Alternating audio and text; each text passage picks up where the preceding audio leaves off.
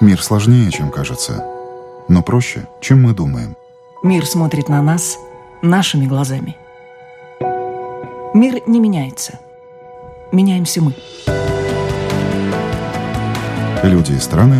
Специальная проекция Латвийского радио 4 «Портрет времени».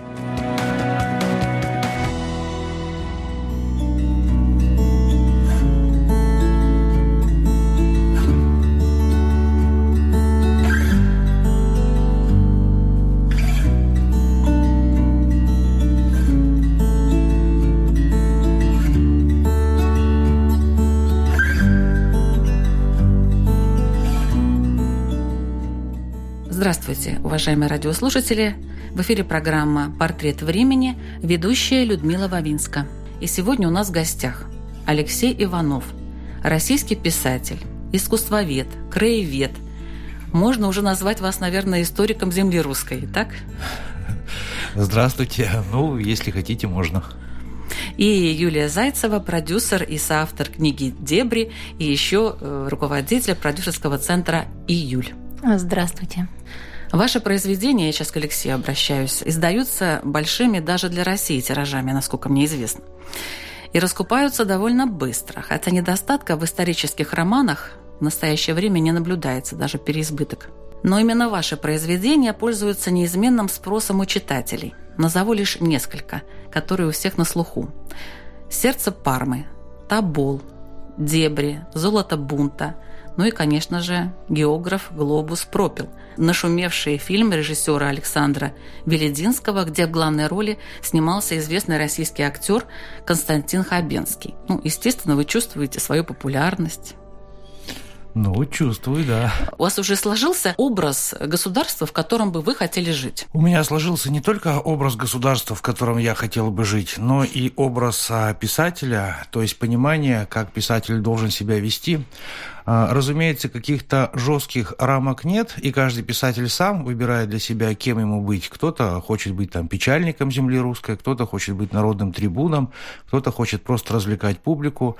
Мне, скажем так, э, ситуация народного трибуна э, не интересна. Я предпочту остаться в рамках профессии, то есть заниматься тем, что придумываю историю и пишу тексты. Но истории-то вы не просто придумываете, это же на основе исторических каких-то фактов. Я имею в виду, что придумываю сюжеты. А произведения, во всяком случае, исторического жанра, разумеется, они строятся на исторических фактах. А я пишу о вещах, о проблемах, которые можно назвать вечными в российской истории. Ну, скажем, там, о коррупции, о взаимоотношении столицы и провинции, о творческом человеке и его взаимоотношениях со властью.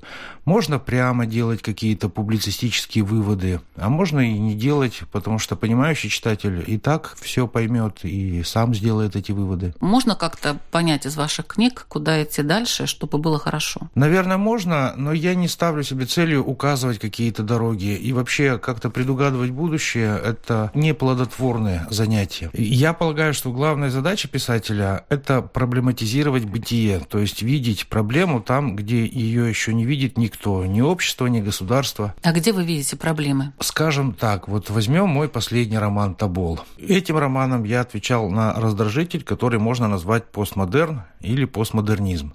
Мне представляется, что постмодернизм – это а, российская версия постмодерна. А, это вещь, скажем так, э, тлетворная, потому что она отрицает традицию, а европейский и американский постмодерн – это развитие традиции на новом уровне. И я постарался написать роман, который отвечал бы понятию постмодерна и сопротивлялся, что ли, противоречил а, российскому постмодернизму. Но, тем не менее, чтобы это был и исторический роман, и современный роман. Писатель должен заниматься политикой или это вообще разные совершенно ипостаси? Это личный выбор каждого писателя. И для того писателя, который делает выбор заниматься политикой, ну, я таких писателей не осуждаю. Но для себя я считаю это неприемлемым. Ну и вообще считаю это не совсем правильным. Потому что писатель, который занимается политикой, он все равно вкладывает свой талант в обеспечение некой внелитературной задачи, ну и либо расходуются, либо полностью этот талант утрачивает. Ну, есть на что жить там и так далее, это все присутствует. Нет такого, что предложили вам, допустим, не знаю, там миллион и сказали, вот давай подпишись за Путина, что он хороший. Вы бы пошли на это? Нет, конечно бы не пошел. А, знаете, вот существует такой миф, что писатель не может прожить литературным трудом. На самом деле это не так. Я уже с 2003 года профессиональный писатель. Я живу только литературным трудом. И мне хватает не только на собственную жизнь, но и на многое другое. Вообще я пишу, скажем так, для себя достаточно долго, но для читателей а, достаточно быстро. Дело в том, что я действительно много работаю. Это вот я говорю без ложной скромности. Кроме того, я попросту не трачу время на ерунду и на посторонние вещи. То есть я а, не участвую во всяких там писательских тусовках и чесах, я не пьянствую, я не сижу в Фейсбуке. Все время, которое у меня есть, я расходую на свое любимое дело, на работу. Вот поэтому получается, что я такой плодовитый автор. Вот я, например, предпочитаю путешествовать по тем местам, которые описываю, и в путешествиях а, мне удается покупать огромное количество а, исторической литературы на региональную тему. Такую литературу не заказать в интернет-магазине. Она не выложена в сетях, а, то есть ее можно купить только на местах. Я езжу, покупаю, читаю и таким образом набираю компетенцию. Но работаю я в первую очередь с историческими источниками, во вторую очередь, например, с этнографическими источниками или топографическими. Бывают, кстати, такие интересные находки. Вот Алексей сейчас изучает тему э, история речного флота и хочет заняться в будущем. Неожиданно в Риге в магазине угу. Полярис он нашел книгу, которую очень давно хотел найти для себя. Это в моем, скажем так, речфлотовском кругозоре был пробел э, истории судоходства на реке Амур. Я нашел книжку, называется «На деревянные пушки Китая» про взаимоотношения России и Китая, начиная с 17 века. Ну а все эти взаимоотношения, они так или иначе приходились на э, реку Амур. То есть из исторической книги я извлекаю то, что касается речного судоходства.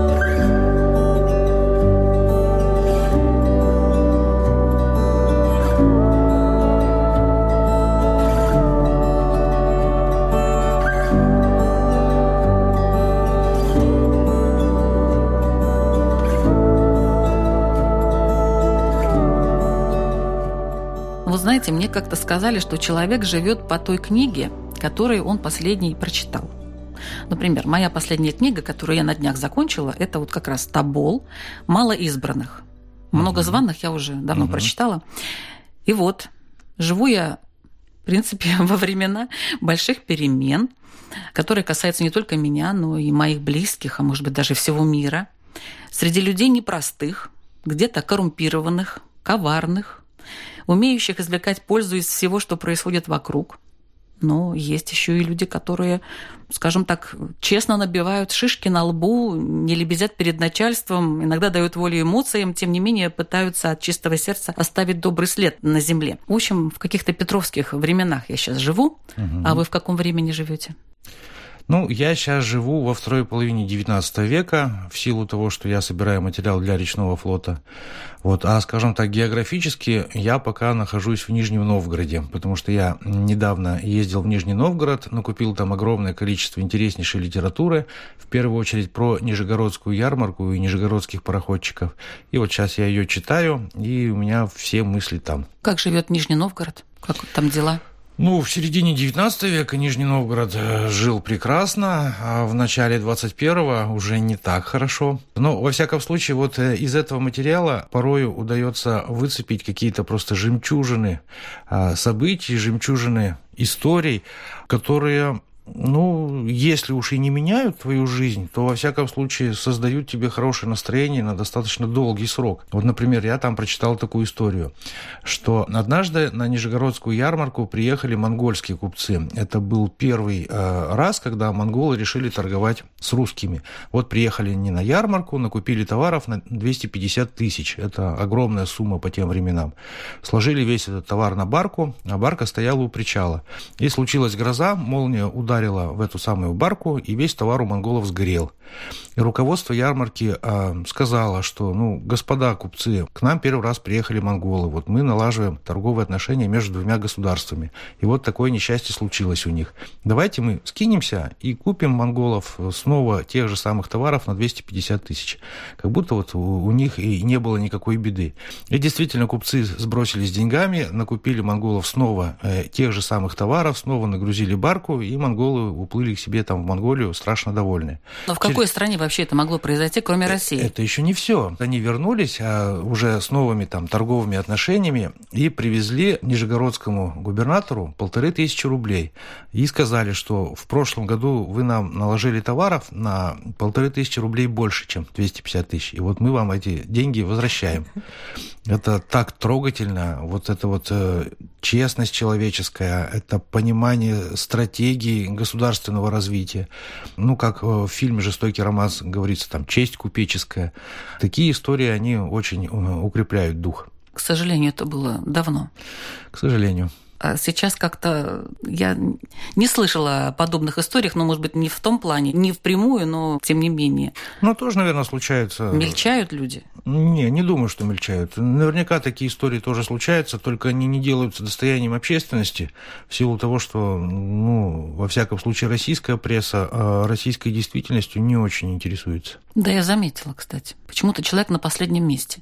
Да даже не то, что человек, вообще вся собственная страна на последнем месте. Если посмотреть новости, а, не знаю, там первый сюжет Украина, второй сюжет Европа, третий сюжет Америка, Сирия. четвертый сюжет Москва, и mm-hmm. только пятый, например, сюжет Россия. Ну, это какая-нибудь дурацкая история про каких-нибудь чудиков э, или про какое-нибудь несчастье, но не про то, как э, в реальности живет страна. Почему так происходит? Если исторически взять, то где вот совершился этот сбой, скажем так? А, я полагаю, что всему основа экономика. То есть э, люди интересуются и говорят о тех местах и тех странах, которые имеют какое-то реальное значение ну, в реальной жизни. Если, например, какой-нибудь Дальний Восток, ну, никакого значения для России не имеет, про него и не рассказывают. А ну, поскольку... как это он не имеет? Ну, как не ну, имеет? А что, а что он решает в российской жизни? Ничего, ни политически, ни экономически. Нет, ну, они, конечно, эти регионы являются донорами, но не имеют так сказать, право голоса mm-hmm. вообще российской повестки. А для чего вот это вот все тогда? Для чего нам вот интересы эти вокруг э, экономические? Для кого? если внутри э, люди, так сказать, живут сами по себе, независимо от государства? Ну, все эти вещи просто обслуживают нужды власти. У нас же страшно централизованная страна, и все происходит в Москве, и все стекается в Москву. А в XIX веке так не было? Нет, в XIX веке так не было. Разумеется, а Петербург и Москва тоже важную роль играли, но российская провинция была более значимой территорией.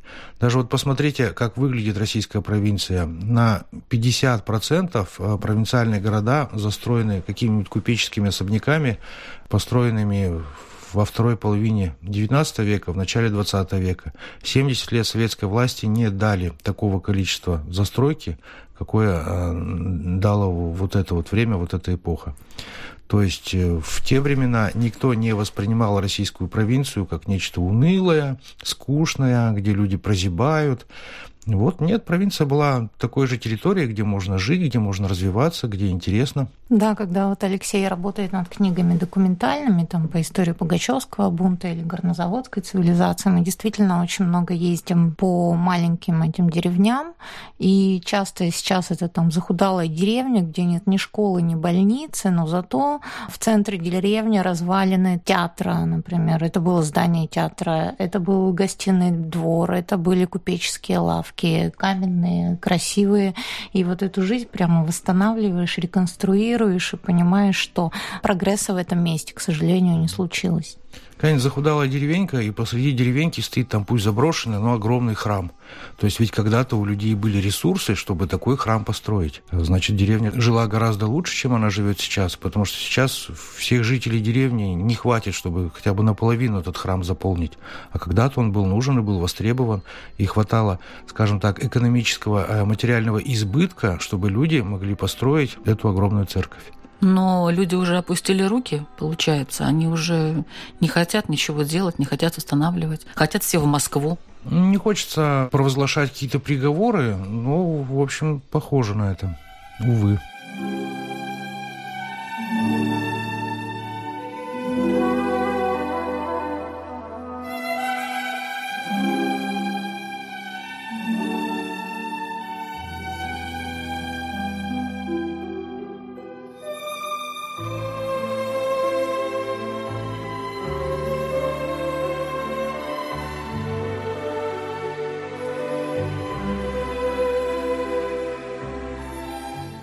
Освоение Сибири, вы об этом часто пишете. Что это такое, по вашему мнению, для России? Это неизбежный этап в истории развития России. Сибирь была нужна, Россия не могла избежать а, вот этой сибирской экспансии. Обретение Сибири очень много изменило в судьбах России. А, ну, это я, например, еще сформулировал, когда мы делали проект «Хребет России». Вот, скажем, все помнят там времена Ивана Грозного. Ну, Иван Грозный жил не в России, он жил в Руси, в Московской Руси. Вот. А в 1612 году поляков изгоняли уже из России. Как, вот что случилось за 20 лет, когда э, Русь превратилась в Россию? а вот именно присоединение Сибири. А там было присоединение еще и других территорий, например, э, реки Яик, нынешний Урал. Но самое главное – это присоединение Сибири. То есть присоединение Сибири сделало Московскую Русь евроазиатской державой, которую уже стали называть Россией. Ну и, опять же, присоединение Сибири – это вещь э, амбивалентная. С одной стороны, это, безусловно, хорошо, а с другой стороны, это, к сожалению, плохо, потому что наличие сибирских ресурсов, добывать которые, в общем, не стоило больших капиталовложений, а оно означало, что можно страну не развивать. Все равно у власти будут деньги, на то, чтобы жить хорошо, и не обязательно проводить реформы. По этой причине, например, даже Петр I не отменил крепостное право, несмотря на то, что он а, мощно двигал Россию в сторону Европы. Но вот на такую кардинальную вещь, как э, личная свобода крестьян, он не решился. В том числе потому, что была Сибирь, которая позволяла оставить крестьян в прежнем крепостном положении, когда они не могут приносить э, какую-то финансовую выгоду государству. Эту финансовую выгоду приносила Сибирь. В Сибири не только крестьяне, разными путями они-то попадали или в кандалах, или так, а, но там, и вы об этом пишете, а, было много местных народов угу. со своими традициями, со своим укладом, со своим понятием о жизни, о правде, о справедливости, о том, как должно быть. Я слежу по вашим романам, и заметила, что э, меняется немножечко отношение к э, священникам, которые были миссионерами именно в сибирских городах. Э, скажем, сердце Пармы, ну, там просто оголтелый такой поп, который все крушил вокруг себя и, так сказать, гнал просто всех этих несчастных местных там жителей в церковь, уничтожал идолов, строил храмы и так далее. То есть без каких-либо, вплоть до самоуничтожения. А уже в Тоболе я уже вижу совершенно других священников, священников, которые так с хитрецой э, пытаются э, сначала в доверие втереться, каким-то образом объяснить радости христианства, э, переманить на свою сторону, то есть уже совершенно другой, более цивилизованный подход. Это связано с чем? Что так и было, или это просто вот ваше какое-то восприятие, которое трансформировалось с одного в другое? Нет, это действительно так и было. Православная церковь смягчала свое отношение к язычникам и народцам. Она понимала, что правильнее миром привлекать на свою сторону, чем а, огнем и мечом. Но я с вами не соглашусь по поводу священников Тоболи. Все-таки там ну, священник не манипулирует язычниками. Не то, что он там их какими-то хитростями заманивает в православие. Он сам реально верующий православный человек. Он несет им ту истину, которая для него лично является истиной. И они не то чтобы соблазняются православием, они верят ему как человеку. То есть они считают, что если такой э, хороший человек верит в Бога Иисуса Христа, давайте и мы тоже будем верить в Иисуса Христа, потому что мы хотим быть такими, как этот хороший человек. Нет, ну там действительно более тонкая стратегия, чем у, у тех же крестителей миссионеров э, в сердце Пармы, да, на Урале, потому что когда митрополит Филофей в романе Табулна, это реальное, понятно, действующее лицо, вот в Сибири крестил, там действительно крещение шло в два этапа. То есть сначала он приезжал в эти астятские э, племена, убеждал. Понятно, были предложены какие-то экономические основания для перехода в христианство, то есть освобождение от Исаака, mm-hmm. да, какие-то подарки, амнистия, mm-hmm. да, за какие-то прегрешения. Ну, то есть была такая система поощрения государства. А на следующий год он уже приезжал и крестил, то есть был такой годовой зазор. На Урале и в сердце Пармы там ведь священники действовали по-другому по-другому. А в ситуации сердца Пармы, а это 15 век, тогда а, российское государство в общем не нуждалось в инородцах, а вот в 18 веке оно уже в них нуждалось а, потому что главным предметом импорта была пушнина, только на пушнину можно было получить золото для государственной экономики. А в России ни одного своего месторождения золота не было. То есть все золото э, приходило из-за границы, э, обменивалось на пушнину. А кто вот эту пушнину будет добывать? Русские мужики? Нет, русские не будут добывать, потому что это надо вести очень тяжелый образ жизни, жить просто в нечеловеческих условиях, э, зарабатывать очень мало. Вот русские лучше займутся земледелием, которое им было более известно, которое давало больше прибытка и не зависело от капризов там, природы. Вот, а таким тяжелым делом, как добыча пушнины, пусть занимаются инородцы. Они к этому привычны. И вот Россия так разделила русские земледельцы, инородцы, добытчики пушнины. И в этой системе экономических отношений инородцы были нужны. Никто не собирался их истреблять, там, топить в реках и так далее. Пусть живут как хотят, но оставить их в языческом состоянии православная церковь, разумеется, не могла. Но не могла и добиваться истребления, насильственного крещения. Поэтому вот на таком компромиссе э, и действовали священники. А, вы пишете, русские пришельцы столкнулись здесь, ну, имеется в виду в угу. Сибири, с представителями причудливых и разнообразных таежных культур. Всех надо было понять, со всеми ужиться, иначе Сибирь не освоить. А что сейчас с этими малыми народами? Вот они сохранили свою первобытность, свое ощущение природы, я имею в виду, конечно, или потеряли все-таки? На первый взгляд, э, они, конечно, очень сильно русифицировались. В какой-то степени они сохранили традиционный образ жизни, хотя и заменили там оленей упряжки э, снегоходами буран. Но, тем не менее, прежней интегрированности в жизнь природы у местных э, инородцев, конечно, уже нет.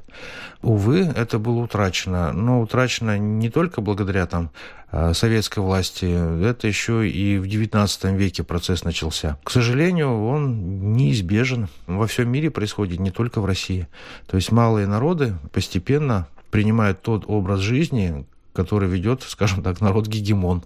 Ну, они, конечно, ассимилируются, но все-таки еще не до конца. То есть, если вот когда мы путешествовали по Ханты-Мансийскому автономному mm-hmm. округу Югре, то мы видели, и даже уже на уровне чиновников приходишь, а, говорят, вас духи привели, мы сначала один раз это услышали, потом в другом месте, у вас все будет хорошо, если э, духи захотят. То есть, вот эти отголоски язычества, они сейчас сохранились. Плюс а, заходишь э, в мансийские какие-то селения и видишь, висит э, замок навесной, а сверху завязан береговый узел.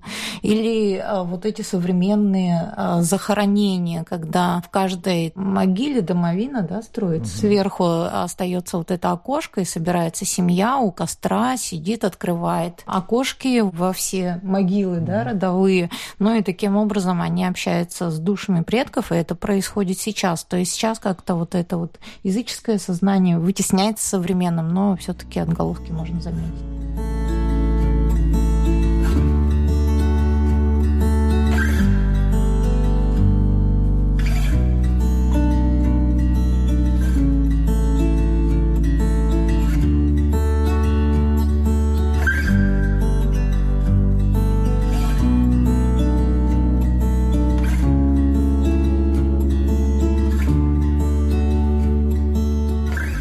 Я продолжаю про народы. Мне про народы очень понравилось, кстати. Я как-то люблю вот природу, жизнь, которая в согласии. В согласии со всем, что вокруг. И вот в произведении «Дебри» вы приводите цитату Татищева, угу. который писал «Хотя они в познании Божьем глупы, несмысленны, однако при том от натуры справедливы и смиренны, клятва преступлений, воровства, объедения, обманства и тому подобного весьма у них мало. Редко бывает, чтобы кто-нибудь в том изобличен был, да и то разве такой, который, пребывая между русскими, тому у них научился. У меня такой вопрос. Откуда эта коррупция идет, вот где ее это осиное гнездо, где оно находится. Потому что, вот, как я понимаю, в Сибири, в общем-то, ну, более-менее с этим было хорошо. То есть, фактически, ее и не было, этой коррупции, пока русские не пришли, судя по Татищеву, конечно. У меня корни из русского севера. У меня родственники живут в Архангельской области, в Архангельской губернии в свое время жили, и там тоже не было никакой коррупции. Люди ставили там метлу у дома, и все понимали, никого нет, никто не заходил. То есть ни воровства, ни коррупции, ничего этого не было. Откуда же она взялась, что ее так много? Вот где она произрастала все это время? В центральной, что ли, России? Ну, в Центральной России, разумеется. Но дело не в том, что Центральная Россия виновата перед всеми остальными Россиями. Коррупция – это следствие подневольности и бесправия. Там, где невозможно наказать, там коррупция и процветает. Потому что если бы это наказывалось, то коррупции было бы гораздо меньше. То есть, чем более бесправное и несвободное государство, тем больше в нем коррупции. Но это идет сверху. Ну, система... Или снизу? Э, система бесправия, она, разумеется, идет сверху. Ну, уж каждый человек выбирает сам для себя, воровать ему или не воровать. Но если за воровство не наказывают, то чаще всего люди выбирают воровать. То есть коррупция – это не какой-то изначальный э, моральный изъян в русских людях, а это государственная система, предполагающая, что коррупция – это вещь возможная, вещь нужная, вещь полезная. То есть она уже внедрена в систему экономики. Вот как сейчас экономисты говорят, а, что коррупция становится макроэкономическим фактором. То есть невозможно планировать развитие государства, не учитывая коррупцию. Вот, ну а как ее можно учитывать? Она же у нас не узаконена. Поэтому и экономическое планирование очень сильно затруднено, и чаще всего экономисты попадают пальцем в небо, потому что один из важнейших макроэкономических факторов не подлежит официальному учету. Но можно с ней как-то бороться? Ваше мнение? Понятно, что лучше всего с коррупцией справляется демократия. И это не мое открытие, а здравый смысл и опыт всего развития человечества. Чем больше демократии, тем меньше коррупции. Как вы считаете, для россиян нужен царь? Я полагаю, что россиянам царь не нужен, но сами россияне полагают, что неплохо было бы иметь царя. Вот в этом вопросе я с россиянами расхожусь во мнениях. Но можно прожить, да, русскому человеку без царя?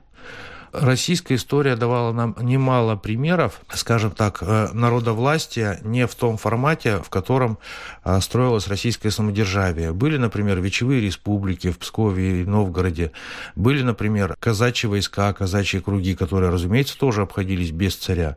Были, например, народные вольницы общины раскольников, которые хоть и признавали царя, но жили э, совершенно самостоятельно и не пользовались от монарха никакими там ни льготами, ни хорошим отношением. То есть они вполне могли прожить без царя. Да, в принципе, многие раскольники и жили без царя, там какие-нибудь некрасовцы, ушедшие на Кубань, и многие другие общины раскольников. То есть российская история дает нам немало примеров иных особых форматов русской жизни, которая остается русской, но тем не менее обходится без тирания и без самодержавия. Что за люди живут в Сибири? Вот это особый какой-то тип людей. Э, что это за люди? И каковы должны быть отношения с восточными государствами, по вашему мнению, которые в свое время, ну, скажем так, взаимопроникались с народами Сибири? Казахи, узбеки, там, таджики. Россия все равно часть европейского мира. Как бы мы ни отгораживались от Европы, мы все равно часть европейского мира, а не азиатского. Пусть мы и отличаемся от Европы, но, тем не менее, мы версия Европы. Европа нам гораздо ближе, и сближаться надо с ней. Но, разумеется, от Азии отворачиваться нельзя. С Азией надо дружить, нужно торговать, укреплять отношения. Но всегда помнить, что мы европейцы, а не азиаты.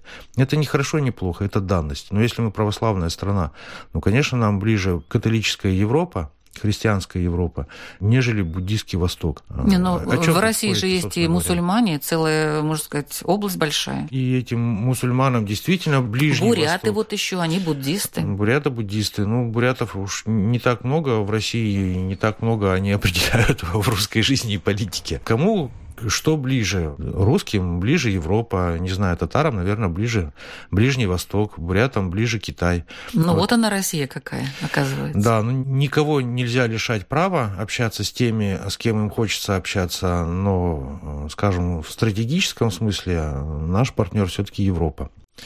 Вот. А по поводу э, сибирского характера, знаете, люди любят рассуждать, что вот там русский характер, там северный характер, сибирский характер, уральский характер. Я тут предпочитаю опираться на мнение академика Лихачева, который говорит, что не бывает национального характера. Все характеры примерно одинаковые, точнее, это один характер на всех. Но есть национальные оттенки, акценты. Есть русский акцент, там есть сибирский акцент. Вот, и мы можем говорить только об акцентах, потому что любой народ говорит про себя, что мы очень миролюбивые, мы, значит, уважаем своих стариков, мы любим своих детей, мы очень гостеприимные, мы очень хлебосольные. Нету народа, который бы говорил, что мы ненавидим своих стариков, мы душим своих детей, мы всех гостей убиваем. Нет. А у всех ценности примерно одни и те же. Но есть акценты. Вот есть, разумеется, сибирский акцент. И он заключается в том, что в Сибири главная человеческая ценность, э, главная ценность, через которую самореализуются люди, это предприимчивость. Вот в Центральной России, там на Урале, на русском севере, на русском юге это немножко иные ценности. В Сибири главная ценность – предприимчивость. Так сложилось исторически, потому что лучше всего в Сибири жил тот, кто был наиболее предприимчив.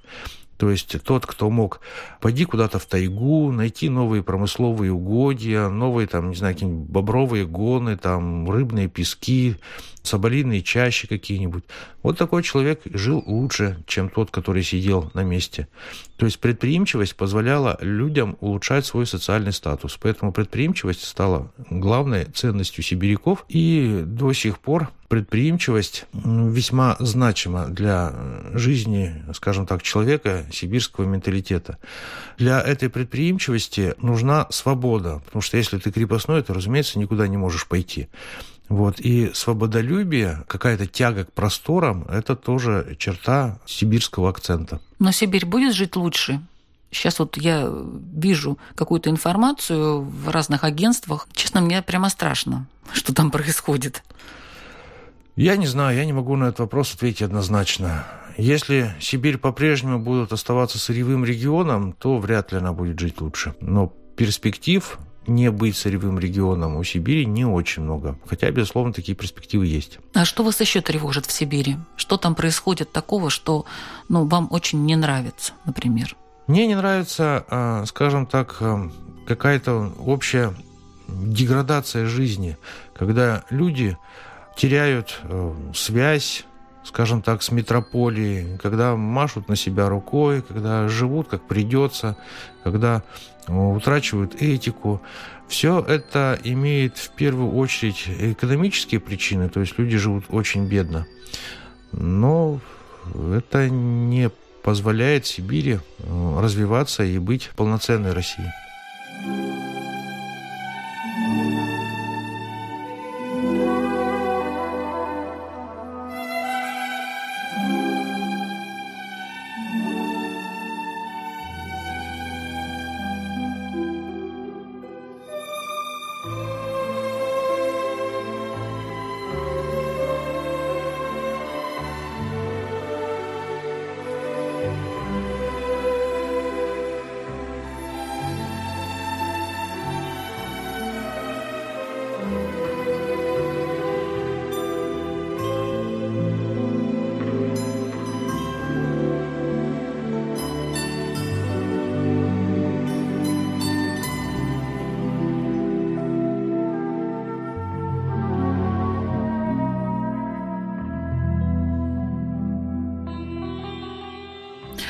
Судьба русской интеллигенции. Ну, как не спросить? Судьба русской интеллигенции.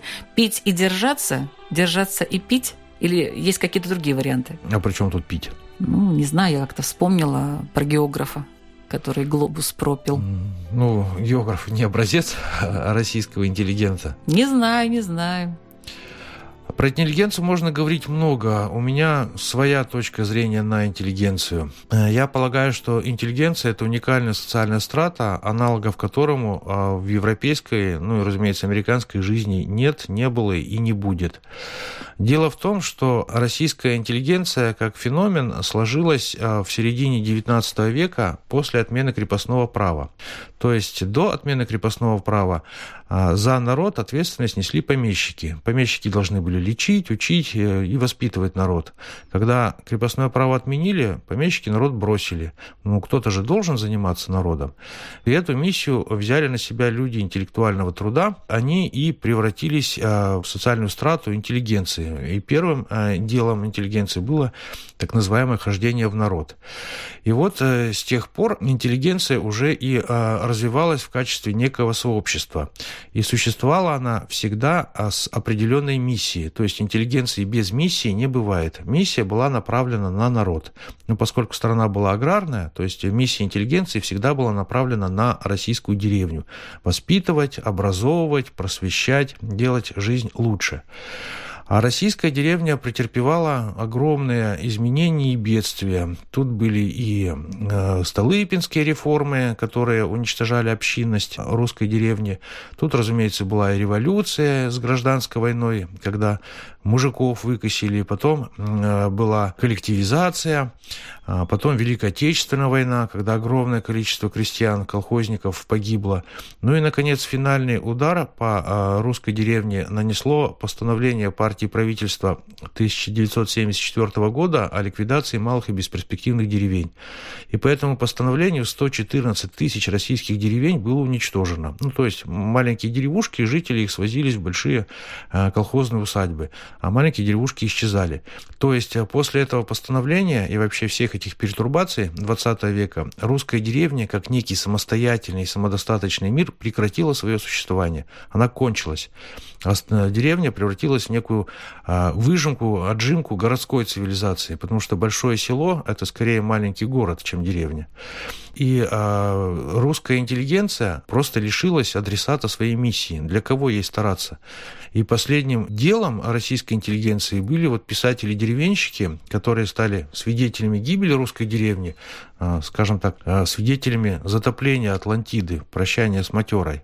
И а, после того, как русская деревня прекратила свое существование, интеллигенция утратила адресат миссии, и интеллигенция как некий социальный проект прекратила свое существование. Разумеется, по инерции еще продолжалась деятельность интеллигенции, но деятельность эта была угасающая. Разумеется, остались интеллигенты, не осталось сообщество интеллигенция, интеллигенты остались остались. Ну, как вы знаете, вот есть люди, которые там умеют ходить под парусами, там имеют парусную лодку, но парусного флота уже нет. Вот точно так же и в российской жизни. Интеллигенты еще остались, а интеллигенции уже нет. И место интеллигенции э, заняли, а, можно их назвать буржуазные интеллектуалы. То есть это люди э, интеллектуального труда, но уже без былой миссии.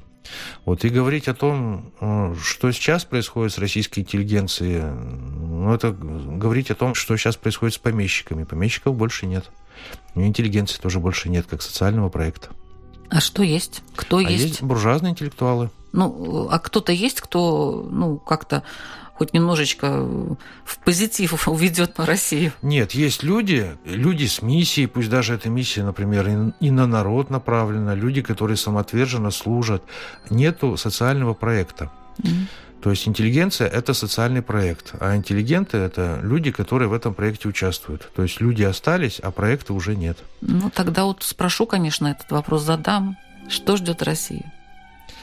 Я надеюсь, что Россию ждет нормальное европейское развитие, когда мы преодолеем те сложности, которые сейчас стоят перед нами, и будем а, заниматься своими проблемами, а не мировыми. Вот все к этому, кстати, призывают, ну, те, кто еще пытается думать о чем-то, да, как-то не прислушиваются, я заметила. Никто из вышестоящих. Ну, с чего им прислушиваться-то? Им и так хорошо. У нас власть никогда не нуждалась в советах со стороны.